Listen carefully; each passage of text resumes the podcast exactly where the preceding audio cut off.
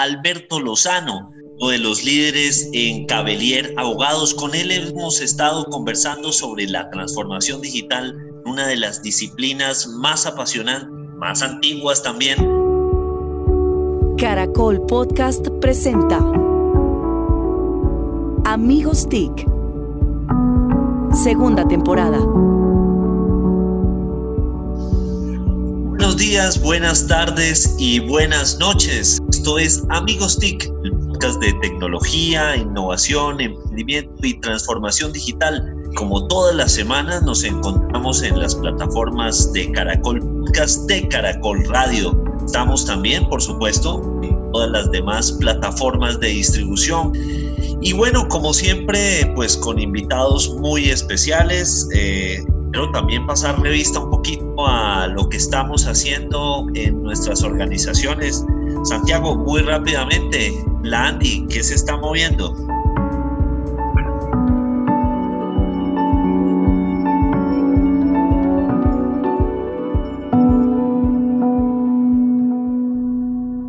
Buenos días a todos, es una maravilla tener a Mauricio, no tenerlo a distancia ni llegando, irrumpiendo, sino lo estamos viendo, lo estamos oyendo. Ojalá esto sea un, hito en Amigos TIC. Llegó a tiempo, trabajando fuertemente, muchas cosas que han venido ocurriendo en términos de, cómo los empresarios estamos desde la Andy eh, ayudando a lo que es evidente para todos y es adaptarnos a esta realidad eh, buscando eh, el abastecimiento, buscando preservar empleo, eh, recientemente ayudando también a trabajar en lo que es algo que es muy de fondo y es regulación inteligente para trabajo remoto. se han dado decisiones importantes, entonces desde la ANDI muy activos como siempre para ayudar a, a tener más país. Perfecto. Mauricio, ¿cómo va Impacto TIC, uno de los medios que ha sido fundamentales también pues en, el cubrimiento del COVID-19 y sobre todo en enseñarnos a las audiencias cómo a eh, pues tener una situación o una actitud más bien muy activa, pero sobre todo muy consciente. Y profesor Víctor y amigos TIG y a todos quienes nos acompañan porque hoy tenemos público en la grabación. Bienvenidos, muchas gracias. Y bueno, ¿no? En Impacto TIC eh, seguimos compartiendo contenidos de valor sobre, sobre este, esta era de pandemia y celebramos dos años, el 31 de mayo. Necesitamos que pongan fanfarrias y, aplausos. Dos años, no nos hemos achicado en esta época de pandemia, eso sí, luchando muy fuerte, muy fuerte. Y bueno, estrenamos nuevo sitio web, estrenamos nuestros especiales 2020. Felicitaciones, felicitaciones. En búsqueda de patrocinadores, por si aquí alguien nos escucha, por si alguien escucha Amigos TIC, estamos buscando patrocinadores.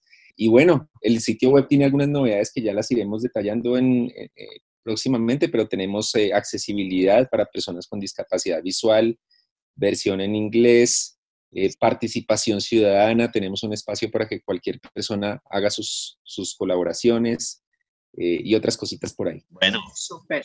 Genial, ha evolucionado bastante Impactotic y es de esos emprendimientos digitales en periodismo que tienen que ser una referencia no solo en Colombia, sino en América Latina. Entonces, felicitaciones Mauricio por todas esas evoluciones. Ole. No, es que se le olvidó mencionar a Mauricio que nuevos columnistas o columnistas que retornan con grandes artículos. Terrible, yo tú no escribiría esta vez. Sí.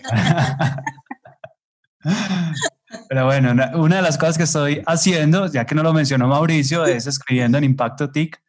Y bueno, en, en Hipercubos, moviéndonos mucho, esta situación, como lo mencionaba Santiago, está trayendo unas nuevas demandas en cuanto a a trabajo remoto, a nuevas culturas digitales dentro de las organizaciones.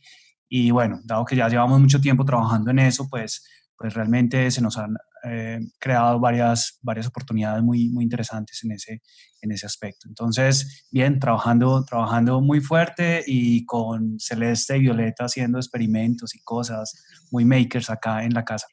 Eso hemos visto. Muy bien. son divinas. Sí, sí, divinas. Bueno, genial, Holly. Muchísimas gracias. Denise, ¿cómo va Grandes Genios? Pues Grandes Genios también se ha movido de forma interesante em, estas semanas y estos, y estos meses. Mm, y en este momento estamos arrancando ya con el LIDELAB, que es el laboratorio de liderazgo eh, para chicos y, jóvenes, que mm, es un proceso que va a ser bien, bien interesante para un grupo de, se quedaron 12 chicos seleccionados, becados entre niñas y niños, bueno, entre, eh, pues sí, entre niñas y niños. Eh, tenemos chicos de Colombia, obviamente, pero también tenemos de Perú y de México. Entonces va a ser una, una experiencia bien, bien interesante. Un programa de seis meses, van a pasar por mentorías, charlas, talleres. Exactamente. Y además, eh, pues pronto se viene Digital Transforma Colombia, Digital Transforma 2020, que Jole, gracias Jole, oye, sí voy a decir que Jole va a dar un taller súper interesante sobre prototipado eh, en casa, y pues obviamente están los otros amigos también tienen su invitación por ahí. En, no, Santiago ya dijo que sí. Es que, Mauricio y que Mauricio responda el, y que Mauricio responda, no responda pero nosotros sabemos que sí porque ya nos ha apoyado y además tiene sus fans en, en Digital Transforma que sus fanas va a ser un evento bien interesante este año pues como a todos nos ha tocado este año va a ser virtual y, nos estamos disfrutando el proceso. Vamos a tener acreditaciones digitales este año para los que participen en los talleres, o sea, va a haber una experiencia bien interesante. Digital Transforma. Como dice Mauricio, yo voy a hacer la misma cuña, nosotros también estamos buscando patrocinadores. si alguien escucha, amigos, sí. Pero no, la verdad es que más que eso, la invitación a estas personas que quieran aprender y que quieran participar en este tipo de actividades, no es para entrada gratuita, no es para los más expertos, aunque si estos quieren participar, bienvenidos sean, pero es para aprender, es un espacio para aprender sobre muchos temas de transformación digital. Bueno, muy bien, pinta muy bien el Digital Transforma, el IELAB y los demás proyectos de grandes genios. Bueno, pues vamos a continuar en este episodio. Lo grabamos desde distintas ciudades de Colombia, Jole en Cajicá, Mauricio y Santiago desde Bogotá, Denise y Víctor desde Socorro en Santander. Y hoy tenemos un invitado muy especial. Yo quiero pedirle el favor a Jole de que nos presente al invitado. Bueno, Víctor, tenemos un abogado de la Universidad del, del Rosario de Bogotá, magíster en Administración de Empresas de la Universidad de Georgetown en Washington, una hoja de vida muy impresionante. Voy a hablar solamente de lo que está haciendo ahora, que es igualmente potente. Es director de Infolaft, que ahorita nos contará qué, qué es Infolaft. Es director fundador de Lozano Consultores y es socio director de Cavalier Abogados. Alberto Lozano, bienvenido amigos TIC. Bueno, muy buenos días. Qué interesante estar en esta charla con ustedes desde Socorro hasta Bogotá y también con gente muy TIC. Entonces después les cuento unas cositas TIC de mi hoja de vida que no aparecen ahí como para que seamos más amigos. Perfecto, muy bien. La, la primera pregunta es, Caballero Abogados en los últimos años se ha vuelto campeón en innovación y uno piensa, hombre, un buffet de abogados, una empresa de abogados que en el imaginario de muchos es un montón de personas muy encorbatadas, muy cuadriculadas. ¿Cómo llega una, una empresa de abogados en el mundo legal a ser campeón de la innovación y de la transformación digital?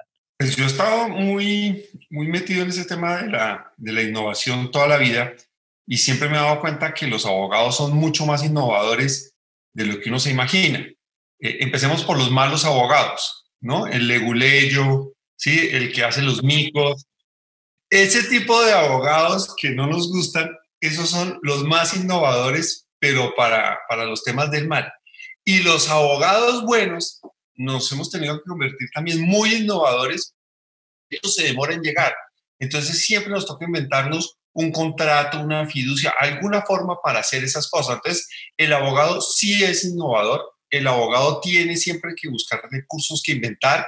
Hacer una ley es lo más parecido a hacer un algoritmo, ¿sí? Es imaginarse cómo dejar un código que después va a tener su propia vida.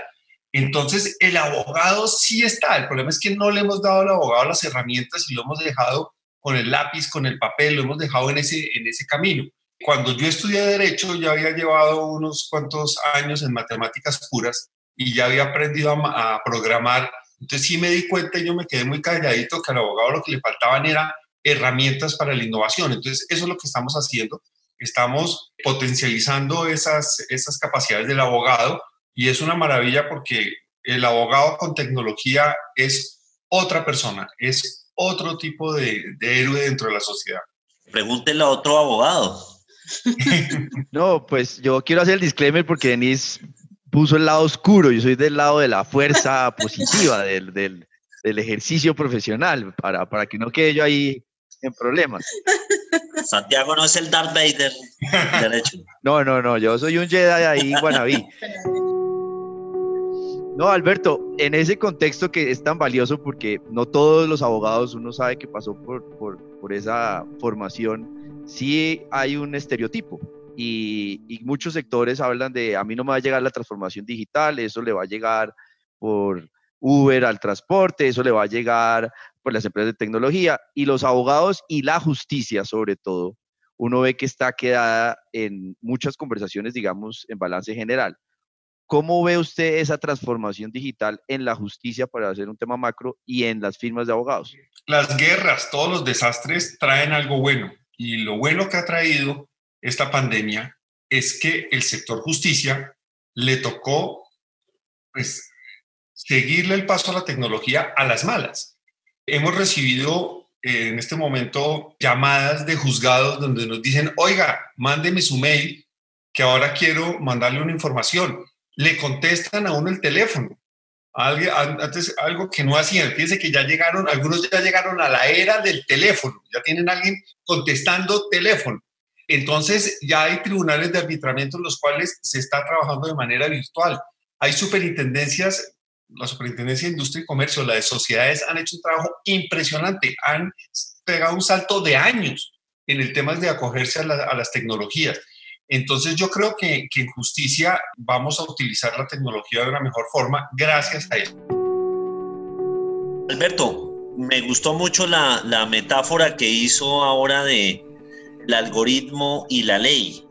Y ojalá nosotros, por ejemplo, con, un Mauricio Garamillo, hemos estado siendo bastante críticos del sistema judicial en Colombia. Nosotros, eh, de alguna manera, decimos que tenemos unos problemas del siglo XXI con una legislación del siglo XX y con, ah, con jueces del siglo XIX. ¿Usted comparte un poco esa apreciación? Pues obviamente estamos haciendo una generalización arbitraria, pero, pero ¿cómo lo ve?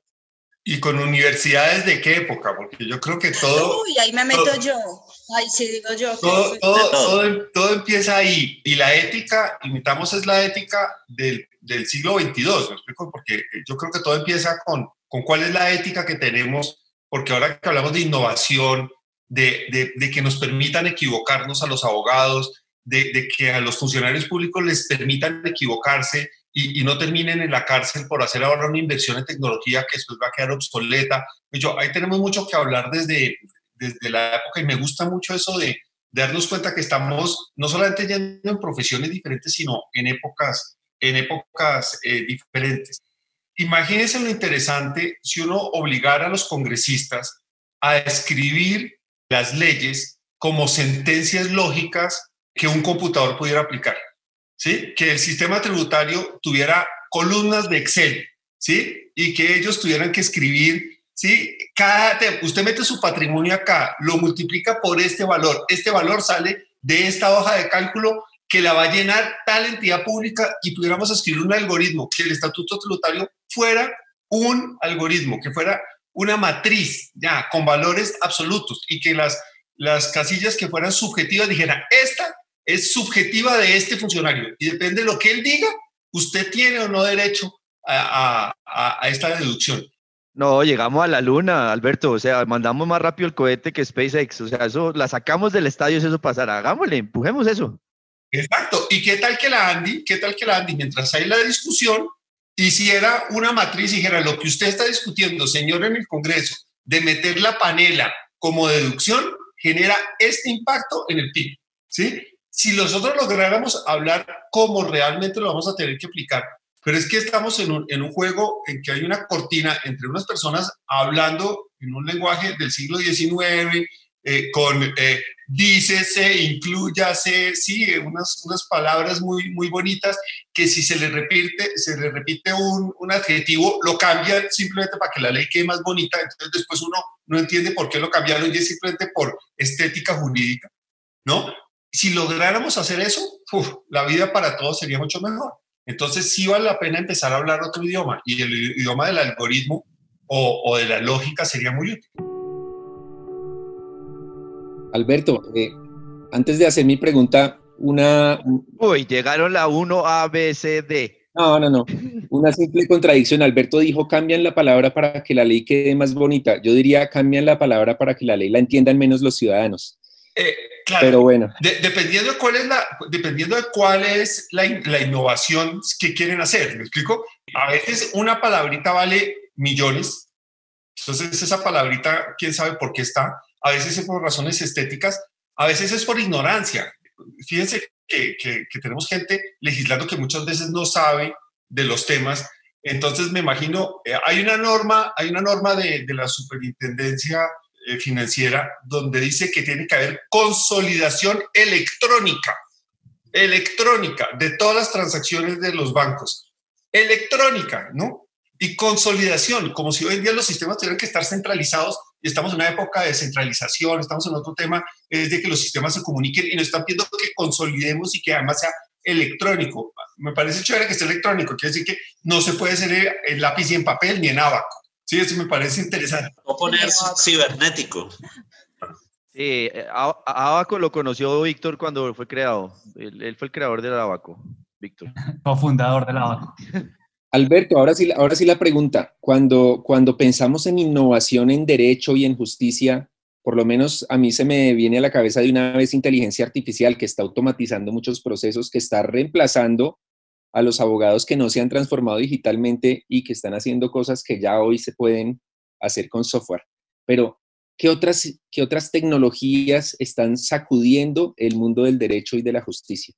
Pues, pues eh, esa es, una, esa es una pregunta interesantísima porque yo creo que es el mismo paralelo que hay con el ajedrez, con, con el reconocimiento facial, en otras disciplinas. Es hasta qué punto la máquina aprende del hombre y hasta qué punto la máquina le enseña al hombre. Entonces, yo creo que en el tema de derecho, yo creo mucho más en la analítica y en los datos que como tal en la inteligencia artificial. Cuando usted, cuando usted va a comprar una casa, y usted va donde un abogado y usted le dice, ¿cuáles son sus temores? Usted, quiere saber, primero, si la casa se va a poder comprar o no se va a poder comprar. ¿Cuánto se demora y cuánto le, cos- le cuesta? Usted no necesita inteligencia artificial para eso, pero los datos le pueden decir, y un abogado que sepa hablar en números, le puede decir, mire, el 90% de las veces esto lo registran y usted no tiene problema. Tiene el 10% de quedar en un caso de esos macondianos de que la casa no sea suya. Eso es lo que necesita saber un cliente. Y eso se lo puede decir la experiencia de un abogado que lleva muchos años haciendo eso, o se lo puede decir un computador que tiene la base de datos de la oficina de registro y le explica cómo es. Entonces, yo creo mucho más en los datos como, como el gran aporte al derecho en este momento, es que empecemos a hablar con un poquito de estadística, con probabilidades, con escenarios, y que usemos los datos para darle a las personas la solución. Los mismos los costos. ¿Cuánto puede costar una tutela? Y la gente dice, uy, ¿y por qué hay abogados que cobran tanto?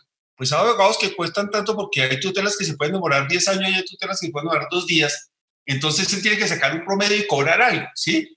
Si si el abogado puede predecir el costo muy bien, puede cobrar menos, porque lo que está es un juego como de, de riesgo.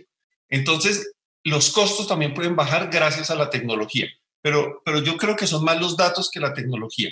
Y tercero, es el tema de la calidad. Eh, la tecnología nos puede ayudar a, a, así como los aviones, nos ayuda la caja negra para saber qué pasó y la tecnología también nos ayuda para picar si está muy bajito. Al abogado la tecnología le puede ayudar en calidad y puede ser la caja negra de que cuando se pierde el proceso, alguien venga y diga, a ver, ¿qué pasó? ¿Dónde nos equivocamos? ¿Y cómo aprendemos? Y la tecnología también puede ser el pitico que le puede decir, desde cosas tan fácil como, señor, tiene una audiencia y usted está jugando golf, ¿sí? O está dando clase, como también puede ser algo que pueda decir, oiga, estamos viendo unos errores en este caso que nos van a llevar a perder. Entonces, tecnología y cantidades, pero yo creo que más que tecnología es aprender a usar los datos. Alberto, y hablando de aprendizaje, para que esta transformación eh, se dé, pues todo debe arrancar desde la universidad. Yo hace poco le oía a Pablo Márquez, un abogado que está muy metido en todo este tema de legal hackers y demás, en un foro diciendo, de pronto en nuestra preparación deberíamos ver menos derecho romano y más inteligencia artificial, más analítica, más otro. ¿Cómo estás viendo esa preparación en las universidades de estos nuevos abogados? ¿Si está cambiando o también es del siglo XIX, como mencionabas antes? Pues yo creo que la, la transformación ya se dio y, yo veo acá a mis hijos y todo, que ellos aprenden lo que necesitan y no, están esperando que el colegio o la universidad les enseñe.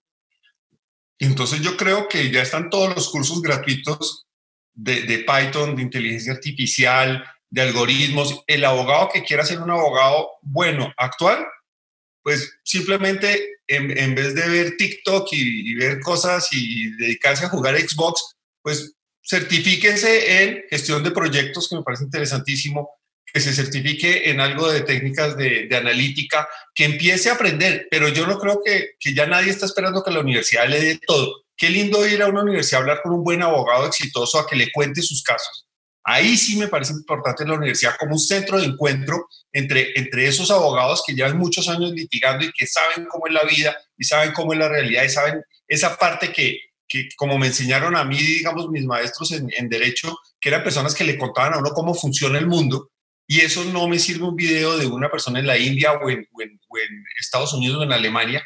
Eso sí, bonito ir a, la, a esa ágora, a esa universidad, a conocer a esos abogados, a, a vivir con ellos, pero de resto en, en, Transmilenio, con el podcast de Amigos TIC y con otras cosas, certificándose, aprendiendo, sí, de todo, de todo eso que necesitamos. Entonces yo creo que el abogado es un abogado que tiene que utilizar la universidad para lo que es la universidad, y yo creo que es para conocer buenos abogados y entender cómo son, aprender de ética, capacítese, certifíquese, metas en proyectos, empiece a hacer eh, proyectos con personas de otros países de manera virtual. Y ese yo creo que es el, el abogado del, del, futuro, el que va a una universidad tradicional como el Rosario, como la Javeriana, como la Nacional, y ahí le dan algo de sistemas, pero los mejores sistemas los aprende y yo lo aprendí fue programando, trasnochando y haciendo proyectos. Entonces, yo creería que, que no le pidamos mucho más a la universidad, pidámosle una buena calidad, pero pidámosle que nos presente y que nos deje conocer abogados de carne y hueso.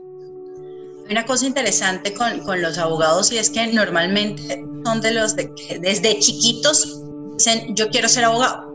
Esos son los más constantes en, en, en la carrera los otros como que hemos ido cambiando, mutando, o chiquitos queremos hacer algo y más grandecitos queremos hacer otra cosa y terminamos estudiando otra cosa y trabajando en otro cuento. Los abogados normalmente desde muy pequeños saben que quieren ser abogados.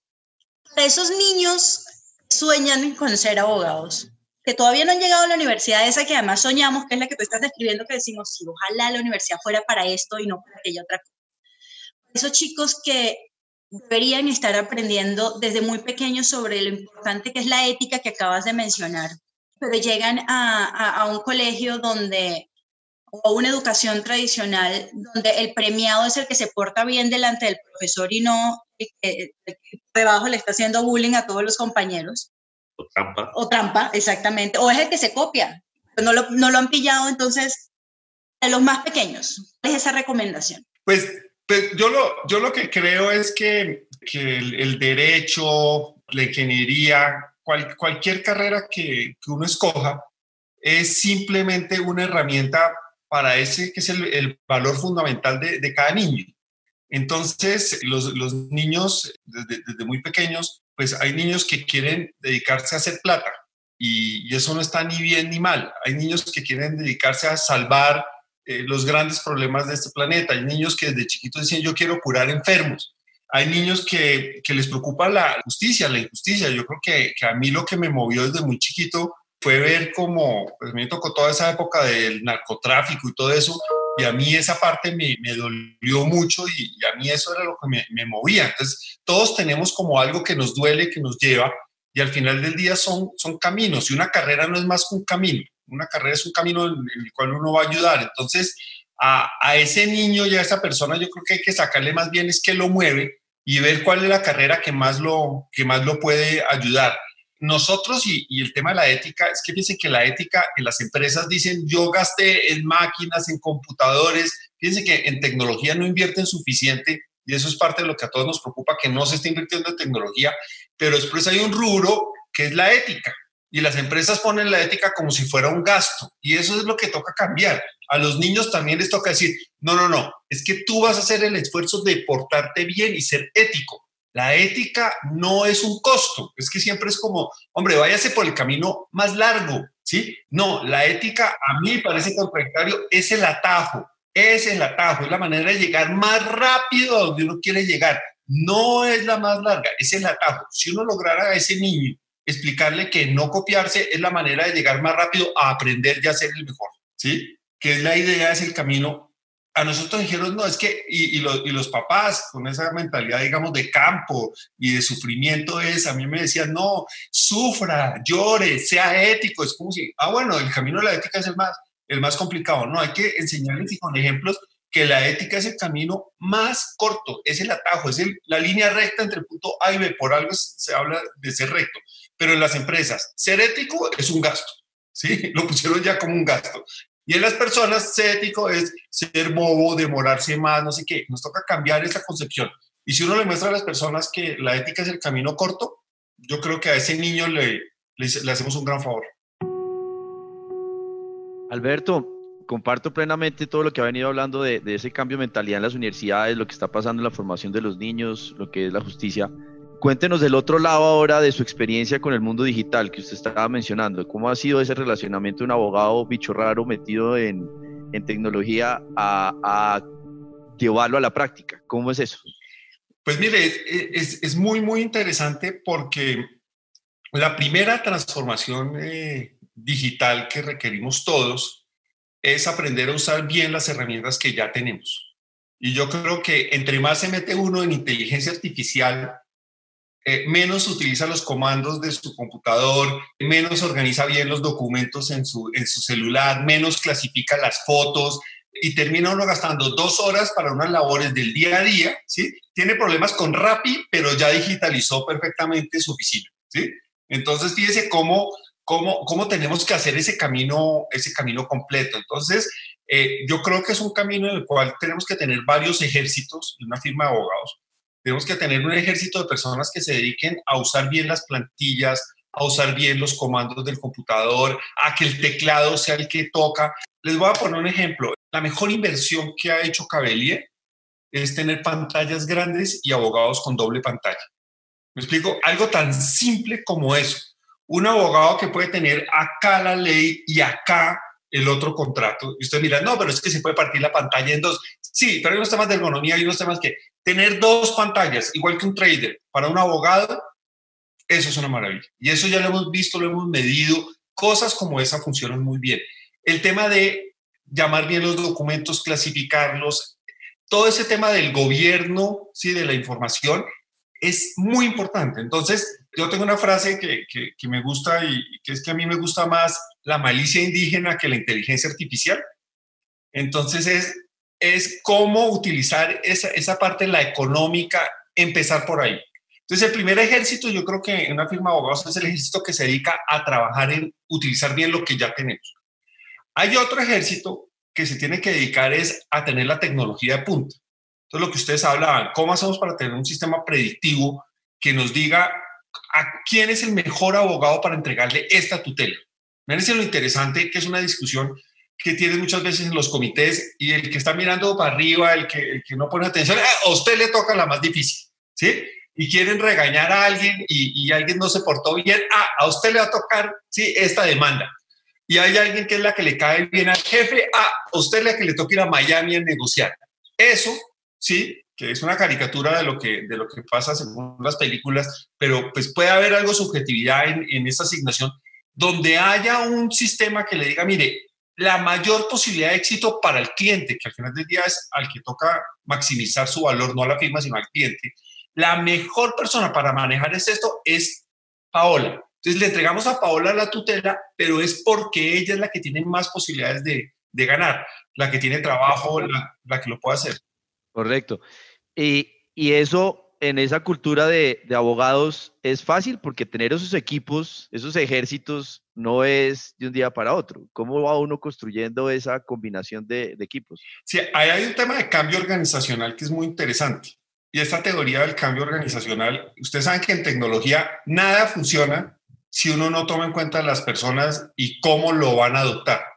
Y es muy importante entonces tener ese tercer ejército que yo digo, y es el ejército que se va a encargar de trabajar es la gente, los procesos, los clientes y ese tipo de, elementos. Y ahí es donde el tema del liderazgo es clave.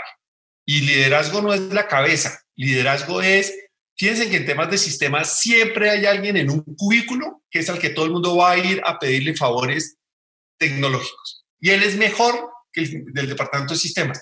Cuando uno tiene un problema con un macro de Excel, uno sabe que ahí está Jonathan ¿sí? Y uno, oiga, Jonathan, venga, ayúdeme, ¿cuál es el error ahí? Y ese tipo, sin ticket, sin que estén sus funciones, sin nada, él le dice, ah, no, doctor, es que usted le faltó algo en esta sentencia, venga, póngale la coma, uy, venga, bajemos este tutorial. Y esa es la persona que realmente termina haciendo esa transformación digital. Entonces, uno tiene que identificar en las organizaciones esos líderes naturales, esas personas que mueven la tecnología. Todos tenemos un amigo que lo que él compre lo compramos nosotros, ¿no es cierto? Ese es el amigo que si él llega con el iPad, ah, debe ser bueno. Él es el líder digital. Entonces, esa es la persona que, empuja la tecnología. Todos hemos tenido grupos de amigos donde un tipo llega un día y dice, mire, esta es una maravilla y nos cambia la vida a todos. Y fíjense que no fue ni un podcast ni nada, es esos líderes, esas personas que llevan la tecnología, que tienen esa credibilidad. Entonces, si uno entiende quiénes son esas personas y las potencializa, las organizaciones empiezan a, llover. Lo mismo que ustedes, las personas que oyen su información son transformadores digitales. Entonces, tenemos que encontrar eso. Eso no sale porque yo en Cabelía diga mañana, a partir de hoy vamos a utilizar información cualitativa y cuantitativa para asignar los casos. No funciona. No funciona. Es el día que uno de esos líderes empieza a hacerlo. Alberto, aunque cada transformación digital es distinta y cada sector es, tiene unas características muy particulares, tenemos puntos en común. Obviamente hay tecnología, pero hay más cambio cultural y hay una cantidad de características. Una de las que siempre hablamos es centrado en el cliente. En el caso de las oficinas de abogados, del mundo del derecho, ¿ha cambiado algo? ¿La relación con el cliente se ha estrechado o se ha virtualizado? ¿Qué ha cambiado en ese sentido? Y si realmente implica que el, cliente sea el centro, porque hasta ahora no lo hemos mencionado en este momento. Sí, yo, yo creo que todas las oficinas de abogados y todos, cuando vamos por el camino recto, llegamos a la conclusión de que en todo, cuando nos toca escoger en un, en un proceso algo, primero está el cliente.